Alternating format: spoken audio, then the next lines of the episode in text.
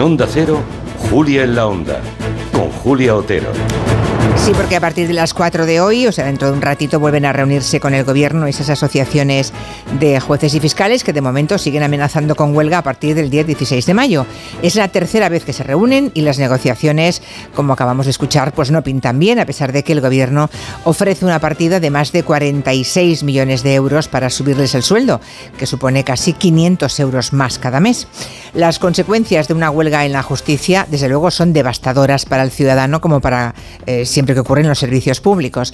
La pregunta es si puede un poder del Estado ponerse en huelga, sobre todo sabiendo que para jueces y fiscales, a diferencia de para cualquier otro español, esa huelga no tiene consecuencias, es decir, no se le puede descontar ni un euro de su salario. ¿Cómo es posible que cualquiera que haga huelga en España vea penalizada económicamente su hoja salarial y los jueces no?